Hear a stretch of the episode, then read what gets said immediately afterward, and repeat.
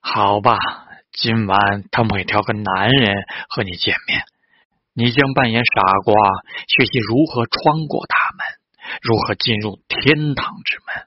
呃，不是如何挑起一副重的不该你挑的担子。是的，舞台上他们试图击磐石出活水。一个妓女将募款十万块，并说多谢。他们拿走这些沾着罪恶的钱，间歇供人学习的大学，一路唱着奇异恩典到瑞士银行。哦，没有回头路。